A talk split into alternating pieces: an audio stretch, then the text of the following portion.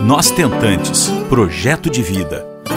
Por Karina Steiger e Pedro Corbeta. Um podcast realizado com o apoio da Higienomics.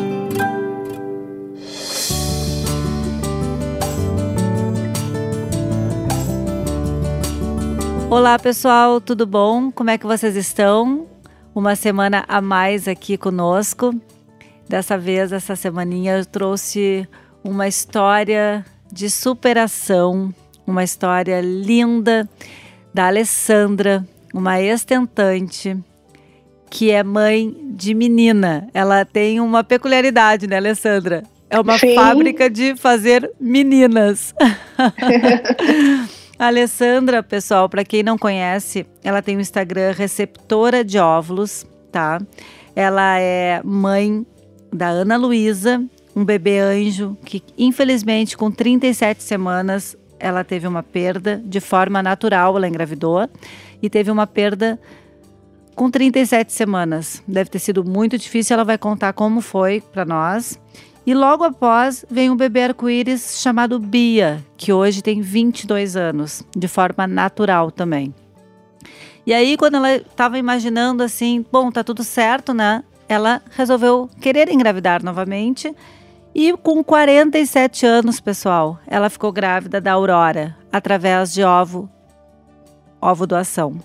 Então, uh, são três meninas, três maneiras diferentes, né, uh, de encarar toda essa trajetória. E Alessandra, a gente está aqui e quer te escutar, quer saber um pouquinho mais desses detalhes da tua jornada de, de, de tentante. Quanto tempo ela durou e como é que foi? Conta pra gente. Tudo bom? Oi, Karina, tudo bem? Então, a minha, eu costumo dizer que a minha trajetória, é, ela teve quatro etapas. Eu sempre começo falando assim. É, eu tive uma primeira etapa que foi uma tempestade na minha vida, né?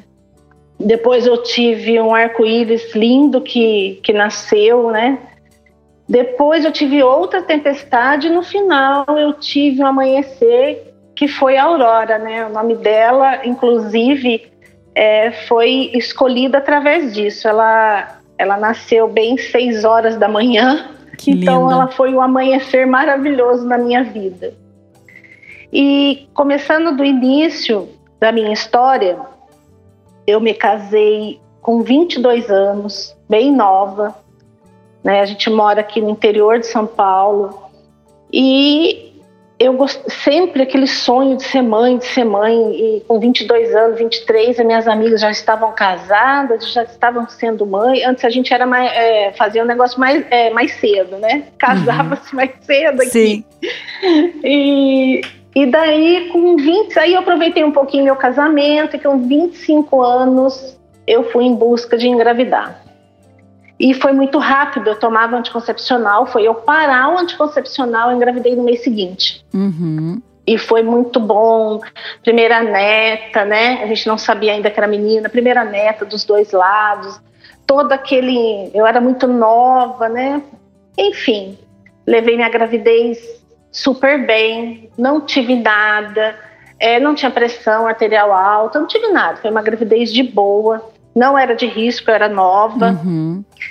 E com 37 semanas eu tive um sangramento pequeno, nada assim grande. E liguei para o GO, nós fomos para a maternidade com 37 semanas. Ele falou: Olha, a neném já pode nascer, eu já sabia que era menina, que seria Ana Luísa. E ela falou: a menina pode nascer, e vamos, eu queria, optei por cesárea e vamos fazer só cesárea por volta das 5 da tarde. Me internei, aquela alegria, levei toda a, a mala da maternidade, quarto montado. Uhum. A minha mãe tinha, era recém-operada do coração, presta atenção. Tipo, fazia, é, fazia assim uns quatro meses que ela tinha feito uma cirurgia de, de coração. E nós tudo no hospital. Meu ex-marido, a família dele, todo mundo naquela felicidade. E eu internei e fiquei aguardando o médico passar para começar o procedimento da minha cesárea.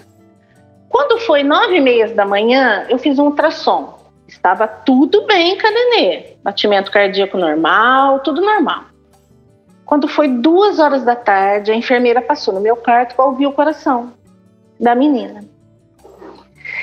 E quando ela foi ouvir o coração, isso ainda me emociona muito, tá? Eu imagino. Quando ela foi ouvir o coração da neném, ela não ouvia o coração. E daí eu fui para. Ela correu, chamou meu, meu GO, ele também subiu correndo, que acho que ela disse que não, não tinha ouvido, e ficar naquela loucura. E ele, eu tô ouvindo, ela, eu não escuto, e eu, o que, que tá acontecendo? E eles não me falavam nada. E foi aquela correria. Eu me lembro que eu saí da, da, da sala de parto para ir para o centro cirúrgico encontrei minha mãe no caminho com a malinha da neném ainda.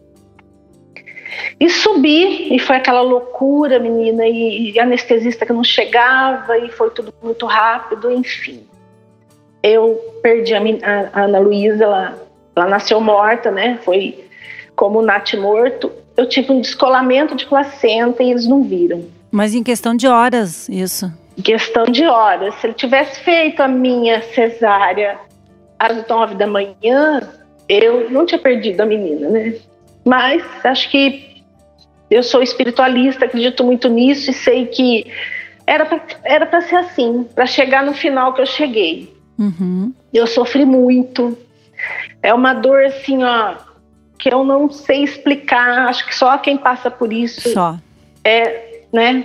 É um Tava luto, tudo montado. é um luto a ser É- elaborado e, É, e é um eterno, luto né? eterno, né? Essa ferida, ela cicatriza.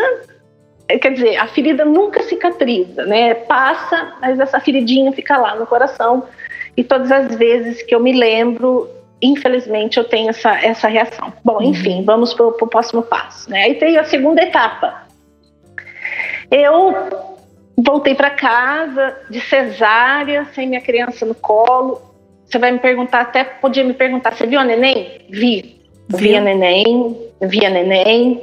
Só não peguei do colo porque eu tava chorando muito e me arrependi. Se eu tivesse ficado um pouco mais tranquila, eu tinha pego ela no colo. E ela era muito clarinha, sabe? Sobrancelha muito clara. Era assim, estilo Aurora. Bem Uhum. clarinha. Bom, voltei para casa, chorei assim por uma semana sem parar. As pessoas não tinham muita, muita noção, ia me visitar, visitar seu neném, e eu naquela tristeza. É, eu falei, pensei comigo, não, eu não vou ficar assim. Eu vou em busca disso. E a minha avó falava assim para mim: nós somos mulheres fortes. Nós temos que ir em busca daquilo que a gente quer. Ela vinha e me falava isso. Eu batizei sua filha. Ela falava: eu batizei sua filha no berçário. Só eu que peguei ela. Ela já ia ser bisavó, né? Foi bisavó. Bom, e eu, menina, com 15 dias de cesárea, eu voltei a trabalhar. Eu dava aula na época de computação, né? E voltei a trabalhar. Era pelo SENAC e eu voltei. Tu e- reagiste, né? Sim, falei, eu não, eu não vou ficar assim. E pensei comigo, vou arrumar outro filho, vou arrumar outro filho. E, menina, não, não, não esperei para tentar de novo, não. Eu continuei. Eu falei, vou arrumar outro filho, eu vou, vou conseguir. Eu pedia muito, eu tinha muita fé. E, num belo dia, minha menstruação não vinha, não vinha, não vinha. Eu falei pra minha mãe assim, ô mãe, eu acho que eu tô grávida de novo. Ela Isso "Tá quanto louca?" tempo depois, Alessandra? na dieta, na minha dieta. Aí ela falou assim: imagina, você tá tudo desregulada, você não tá grávida de novo. Eu falei, eu vou fazer um teste. Olha, eu saí e eu, os nossos testes não eram de farmácia, a gente tinha que ir no laboratório fazer Uhum. naquela época. Naquela época, 20 anos atrás, 23 anos, quase 24 anos atrás. E eu fui correndo no laboratório, colhi urina, fiquei esperando duas horas lá sair esse resultado. A médica me chamou e falou assim: Olha, procure o seu ginecologista, porque eu acho que sua progesterona está um pouco baixa. E me deu o teste na mão. Eu tenho até hoje o teste guardado da Maria Beatriz. Ela chama Maria Beatriz, a gente chama ela de Bia Uhum. e deu positivo, meu teste. Eu perdi a Ana Luísa dia 18 de janeiro e peguei o teste da Maria Beatriz já com quase cinco semanas, dia 15 de abril de 1997. Olha só. Fiquei grávida da Maria Beatriz na minha dieta.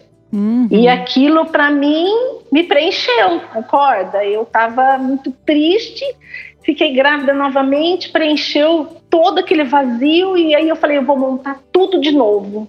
Tudo que eu guardei dela, da Ana Luísa, eu vou usar na Maria Beatriz. E Uhum. foi assim. Uhum. De novo, com 37 semanas, eu tive o sangramento. De novo, descolamento de, pla- de placenta. Meu Deus, com a mesma quantidade de semanas. Mesma quantidade de semanas no mesmo ano, dia 28 de novembro de 1997. É, aí liguei pro GO, era o mesmo ginecologista. Ele disse assim para mim: é, vai agora para a maternidade, tá com a mala pronta? Eu falei: claro, já faz tempo que eu tô com a mala pronta. Fui para a maternidade, menina, ele não esperou nem cinco minutos. É, eu já entrei, já me levaram direto para a cirurgia, para cesárea, que não tinha nem como pensar em parto normal. Maria Beatriz estava sentada e assim foi o nascimento dela. Ela nasceu de 37 semanas, teve que ficar ainda umas horas na incubadora, ainda passei por isso. Uhum. Ela respirava com dificuldade. Enfim, ela cresceu, muito linda, maravilhosa, foi meu bebê arco-íris, tem 22 anos Ah, e só me deu amém. alegrias. amém. Só me deu alegrias, é minha parceira, a gente, som- a gente é mais amiga, irmã, mãe, tudo que você imaginar. E daí teve outra tempestade. Quando a Maria Beatriz tinha quatro anos, eu tive uma infecção de trompa generalizada. Enfim, tive que ir para cirurgia, retirar as minhas duas trompas. Uhum. Aí não tinha mais jeito, né, Karina? Eu não poderia mais engravidar naturalmente. Sim. E eu concordei com aquilo e falei, pensei comigo, bom, alguma coisa tem, não era para mim ser mais mãe, Deus me deu a Bia e eu tava feliz, pronto.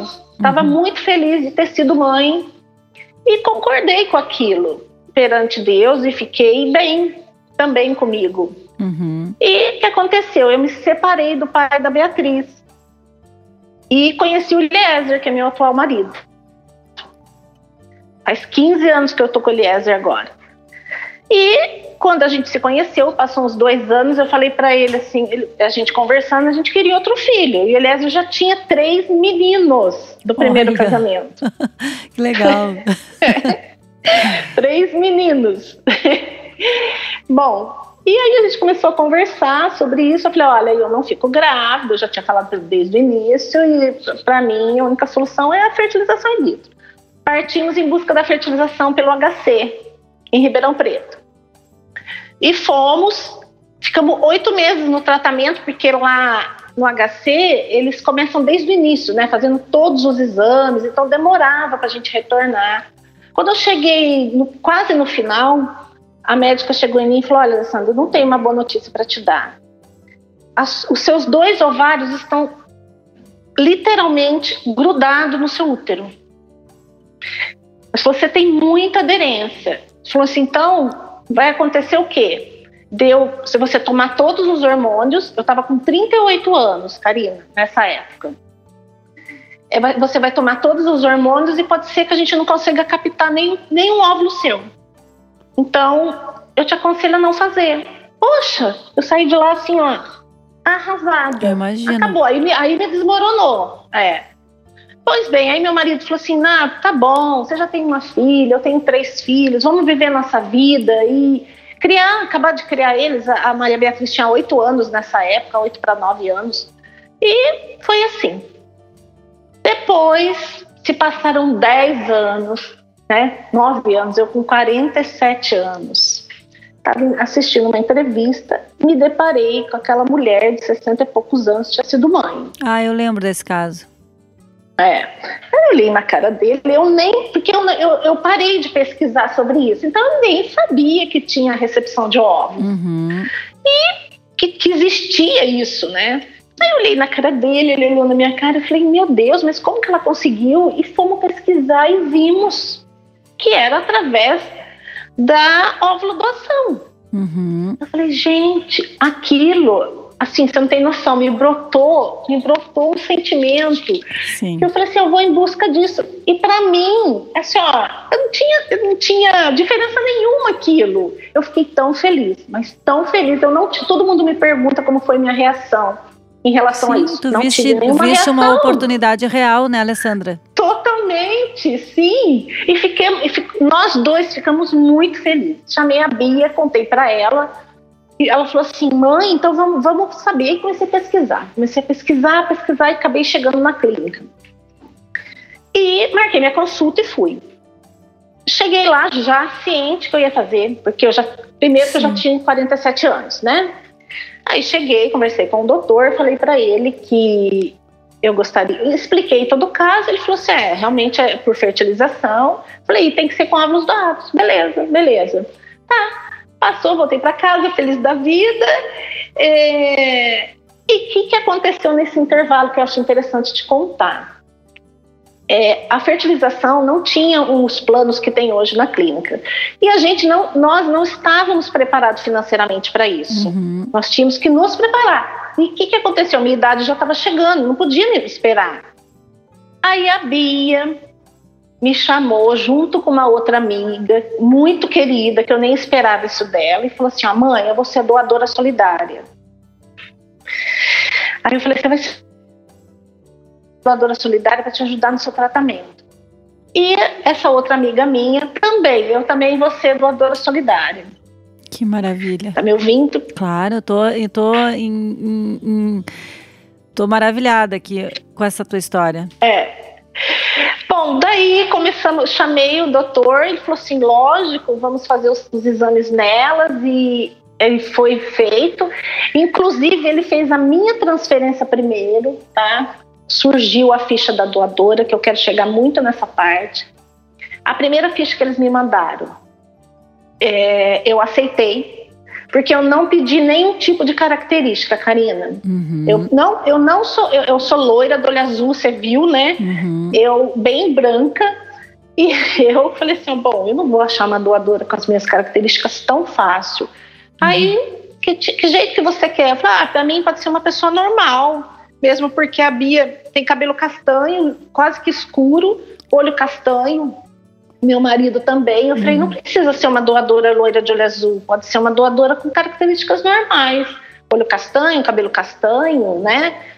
A altura também eu não me importava com isso, porque para mim isso é insignificante, altura, Sim, tu queria peso. ser mãe novamente. Baixa. É, que eu vou me importar se minha filha vai ser baixa, ou se vai ser alta, ou se vai ser magra, ou se vai ser gordinha. Não. Isso não tinha, não tinha importância para mim. Uhum. Porque eu vejo muita resistência nas Muito. receptoras por causa disso. Muito. E isso não significa nada perante ter um bebê, um filho, né? Então isso tem que ser mudado. E eu aceitei essa ficha. Meu marido, então, assim, ó, faça o que seu coração mandar. Para mim tá tudo certo. Vou gerar, um, nós vamos ter um filho e é isso que importa. Uhum. Eu acho que se eu precisasse até do sêmen, ele iria topar. Uhum. Fizemos espermograma nele, ele estava super bem, né, em relação a isso. E assim foi feito. É, eu já come... assim que eu aceitei, a gente já começou o ciclo junto também, porque eu menstruei junto com ela. E foi feito a captação. E o doutor me deu 10 óvulos. Porque eu tinha uhum. duas doadoras e eu não paguei nada pela minha fertilização. Meu Deus. Eu te, não paguei nada. Ele, quando ele viu as duas doadoras, ele viu toda a minha história, ele falou assim para mim: eu falei, quanto eu tenho que te pagar então? Ele falou: nada, eu não vou te cobrar nada. É Deus, ah, né? Tá bom. Não, tá bom. Pra mim, a única coisa que eu tive que gastar é ir até a cidade, voltar várias vezes, porque eu tive que levar as meninas, voltar, mas isso para mim também claro. insignificante perante tudo que eu, que eu ganhei.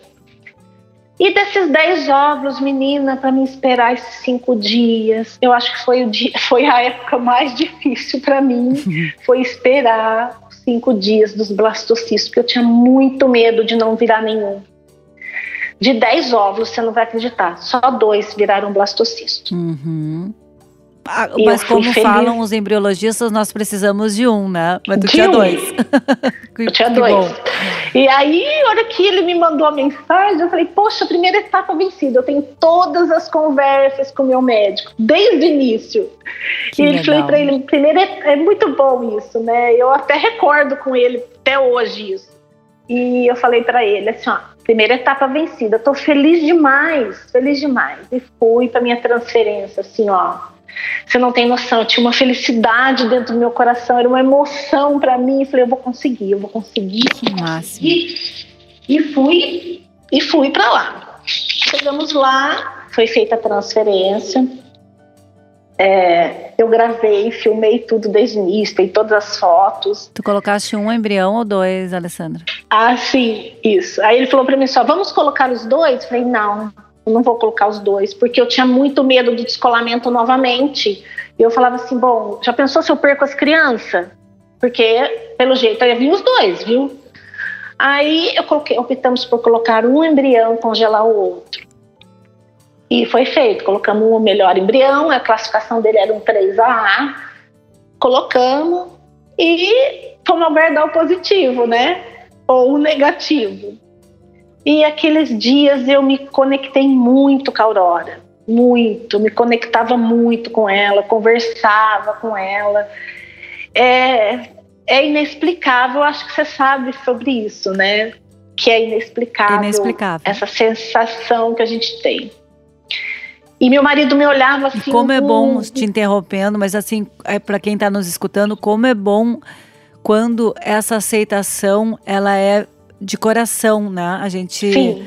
É, essa vibração Sim. toda conta muito, né? Por isso a importância da, da, de a gente buscar informação, de buscar esclarecimentos Sim. e aumentar essa nossa rede de apoio, que é falando Sim. com pessoas que nem tu, levando essa mensagem e, e esse caso de sucesso, né? Sim, eu fui com meu coração muito aberto, muito. Eu estava assim me sentindo muito feliz, agradecida muito a Deus, ah, né? Eu é pedia todos os dias. É, e menina, aconteceu uma coisa muito interessante. No meu D6, eu fiz aniversário no domingo, era o meu D5, que eu completei os 47 anos. No meu D6, eu sonhei com a minha mãe, que era o D6. E ela falava assim para mim no sonho, é muito nítido isso. Ela falava assim para mim, faz o teste. Eu falava assim, mas já? Ela falava, faz o teste. E me deu na minha mão um teste rosa. E eu acordei com aquela imagem. Aí eu fiz o teste no sonho, o teste deu positivo. E ela falou assim para mim: Olha, a Aurora vem vindo aí. Olha. É. Que louco, eu levantei né? imediatamente, é, levantei imediatamente, era umas 5 horas da manhã, falei, vou fazer o teste. Peguei o teste, menina. É uma tremedeira, né? A gente fica numa emoção com aquilo. É, passa um filme aqui na minha cabeça com a tua história. Ai, eu tremia tanto aqui, o meu coração batia na garganta. Ai, a hora que eu pus, pus lá, fiz tudo direitinho, esperei uns 20 segundos, com o olho fechado, a hora que eu peguei o teste, Karine, que eu vi que tinha dado positivo. Você não tem noção. Bom, você tem noção. Chorou muito? Chorou muito. Eu ia fazer uma surpresa para ele, eu acordei ele desesperadamente na cama. Amor, amor, você tá vendo um positivo aqui? Ele olhou o teste. Eu tô. Chamei a Bia, acordei ela também que e amor. foi assim. É, a gente não acreditava muito naquilo. Depois, com 47 anos, chamei o doutor, mostrei para ele. Ele falou assim: não existe falso positivo. Hoje está dando um positivo. Parabéns. Vamos então fazer no D11 para repetir. E menina, imagina, né? Fui repetindo um teste atrás do outro, né? Sim, Comprei eu imagino. 10 testes. e Foi, foi, Fez foi estoque. a mulher dos testes. É. E fui fazendo um teste no D7, um teste no D8, e isso ele foi aumentando, né? Foi ficando bonito. Eu tenho todos guardados. E no D11 eu fiz o digital, fiz o outro e mandei a foto lá para eles. E foi muito bom essa sensação. Gente, E eu levei, terminando, né? Eu levei a gravidez muito bem, tá? Não tive de novo nada, é, engordei pouco.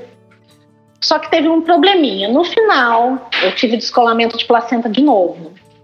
que coisa, né, Alessandra? É, nas três gravidez, né? A mesma coisa. Eu tinha esse problema. É, e eu tinha muito medo. Então, eu levei uma gravidez assim, ó, com muito medo. Eu acordava, eu comprei um Doppler fetal, que a graça de Deus hoje tem isso para aliviar a gente. E eu ouvia a Aurora todos os dias. Todos os dias eu ouvia e gravava o coração. Eu tenho todos, você acredita nisso? Acredito. Ca- É, cada semana, 12 semanas, 13 semanas, 14, todos os batimentos dela, até 36 semanas e 5 dias. E esse Acordei. descolamento da Aurora também se deu aos 37, que nem as outras duas?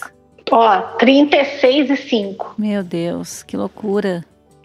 É, Então eu já estava preparada e falei pro GO, vai dar descolamento de novo. Ele, mas tá tudo bem no seu ultrassom. Falei, vai acontecer, escuta aí o que vai acontecer. Nem mudei de médico, né? Ele já é um senhor de 70 anos e continuou ele. Olha, Porque isso é eu interessante. tinha medo, né? Eu tinha medo de mudar Uhum, e outros médicos lerdear uhum. essa situação. E com 36 semanas e 5 dias, Karina, eu acordei com a minha cama de madrugada, 5 horas da manhã, cheia de sangue. Agora não foi pouco, o descolamento era grande. Chamei o Lézer correndo, ele já ligou pro doutor e ele me disse assim: corre para a Unimed, corre, vocês não, dá, não é para tomar banho, nada, é para vestir a roupa e vir. E eu fui. Cheguei lá assim voando, meu coração dá de novo, né? O medo, o medo, o medo de acontecer isso e é incrível o medo. E, e eu fui direto para o centro cirúrgico, chamando o pediatra correndo, mas eu senti ela mexer muito. Então ela me dava sinal de que estava tudo bem, certo? Uhum, uhum. Então isso foi me tranquilizando e eu falava para ele assim, doutor, ela tá mexendo. tipo, ele estava mais desesperado do que eu. Eu falava assim, Tadinho. ela tá, ela, Depois é, de 20 ele tá- anos continuava com a Depois- mesma. Com a mesma. com a mesma história, História. e ele de novo, e ele de novo. É. Ele falava assim, ela tá mexendo, e ela tava numa posição, Karina, transversa. Você já ouviu falar nisso? Não. Ela ficou transversa, na minha, ela ficou de travessado na minha barriga. Ela não tava nem de cabeça para baixo, E nem, sentada. sentada. Bom, abri, minha cesárea começou, aliás, entrou na sala, o que aconteceu? Ela não saía. Eles não conseguiam tirar a menina. Meu Deus. E aí, E Alessandra? aquele, e aquele empurra, empurra, e vai daqui, vai dali, e, e- e eu desesperada, e eles também. E com muita, muito custo eles conseguiram tirar, porque ela, ela saiu com um braço e uma perna. A hora que abriram. Então eles tiveram que virar ela dentro da minha barriga, cortar meu útero em horizontal para poder tirar. Eles iam acabar tirando até meu útero para tirá-la. Uhum. Enfim, ela nasceu com aptar, que eles falam, apgar, aptar, apigar, É, Apigar, aham. qua- apigar número 4. Quatro? Quatro. Tadinha. Pois é, ela já estava em sofrimento Sim, e se ele demorasse dizer. mais. Ele ela tava É, em sofrimento, então. Sim, se ele, se ele demorasse mais um pouco, ele ia perder de novo o neném. Tirou, passou por mim correndo. Menina, eu rezava tanto, eu rezei tanto, eu pedi assim. Eu olhei no Elias e falei assim: ela tá viva. E ele não sabia me responder quando ela chorou. Às seis, você não vai acreditar, às seis e dois da manhã. No clareado dia, a Aurora nasceu, Ai, né? gente, Então o nome eu, dela. não, eu tô nome- segurando o choro aqui, viu? O nome dela é Aurora, também por isso. Ela nasceu no raiar. O, o significado de Aurora é isso, né? O raiar do dia, né? Do sol. E ela chorou. E aí a, a pediatra, pai, pode vir aqui. Ela foi lá. Ele foi lá, tirou foto. E foi aí, graças a Deus. Ela Foi pro teus braços. Tava tudo, foi feito meus braços. E tá aí, né? Uma linda menina, uma. Pelo amor de Deus, eu preciso te perguntar uma coisa. Depois de tudo Sim, isso que tu me contou, essa a Aurora, gente, pra quem não conhece, entrem no Receptora de Óvulos no Instagram, porque a Aurora, ela é a cópia da Alessandra. Ela é branquinha, clarinha, loirinha de olho azul. Como é que foi isso? Me conta só assim, rapidamente, sobre esses então, detalhes. É, é, é, porque a É minha epigenética. doadora- Gritou Então, aí. Olha, a gente tem que acreditar e eu falo muito isso pro doutor. Na- no meu caso, o senhor tem que acreditar, falar comigo que a epigenética funcionou ali. Porque não tem outra explicação. Concorda? Porque a minha Total. doadora não tinha, ela não tinha características iguais à minha. Ela era uma pessoa normal, de cabelo castanho e olho castanho claro. Era isso, cabelo liso, branca, olho castanho claro, a minha altura mais ou menos parecia e peso. Era assim. E como é que saiu essa lemoazinha? Isso aí sei. é epigenética, gente. Ela é uma lemoa mesmo. Ela Ela, é- é... muito clara, do olho azul, ela tem todas as minhas características. Não, e o azul é celeste, não é um Azul. azul escuro, é o azul igual ao teu É. olho. É uma Sim, coisa a gente muito poderia, É, impressionante. é incrível. A gente poderia dizer assim, ela poderia ter um olho verde, né? Uhum. Tá, puxaria, mas não, o olho dela é azul, igualzinho o meu. Quando a gente tira fotos junto, é aquele, aquele vucu-vucu, né? Todo mundo vem me chamar para perguntar como que era minha doadora, e quando eu falo, ó, gente, minha doadora não tinha olho azul, tinha características normais. As pessoas, é, como que fala, ficam admiradas, assim, em relação a isso. É muito legal. E, Karina, eu vou te contar mais uma coisa. O meu, o pé dela... Incrível isso, Ah. o pé dela é igualzinho o meu pé.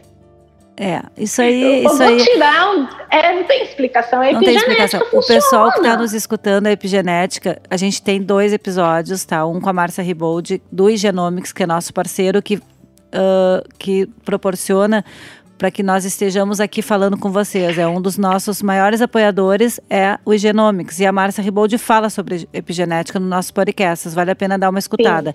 E só É. resumindo a epigenética, é a expressão dos genes, pessoal. Né? Então, assim, o meu filho, Henrico, também tem muito a expressão dos meus genes.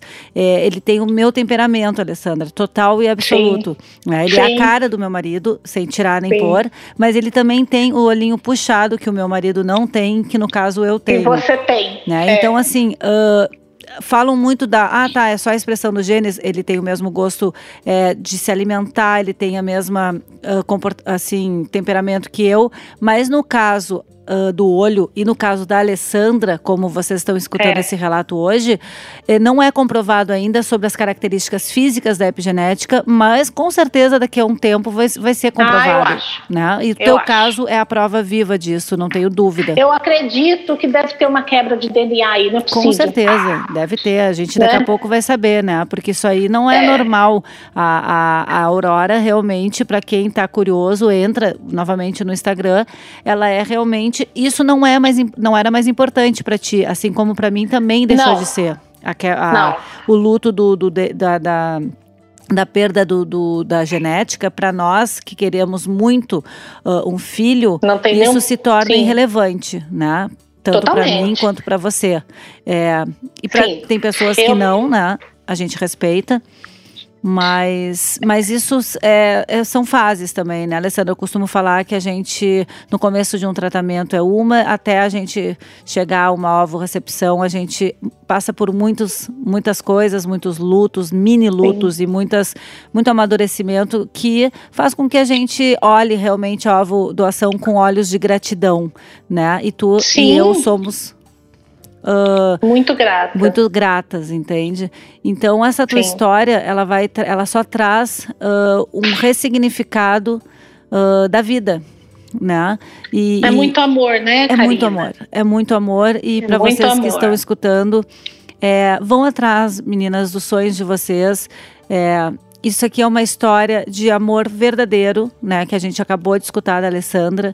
É, não tenho nem palavras, porque eu me emocionei várias vezes, Alessandra, no decorrer do nosso, do nosso Eu, podcast. eu só queria, eu só queria te dar, te interrompendo, só Claro. te dar uma, uma palavrinha final que você falou sobre isso. A minha filha poderia nascer é, de qualquer jeito. Para mim não importava se ela era loira, se ela era morena, se ela tem cabelo rolado, se ela tem cabelo liso, se ela fosse baixa, se ela fosse alta.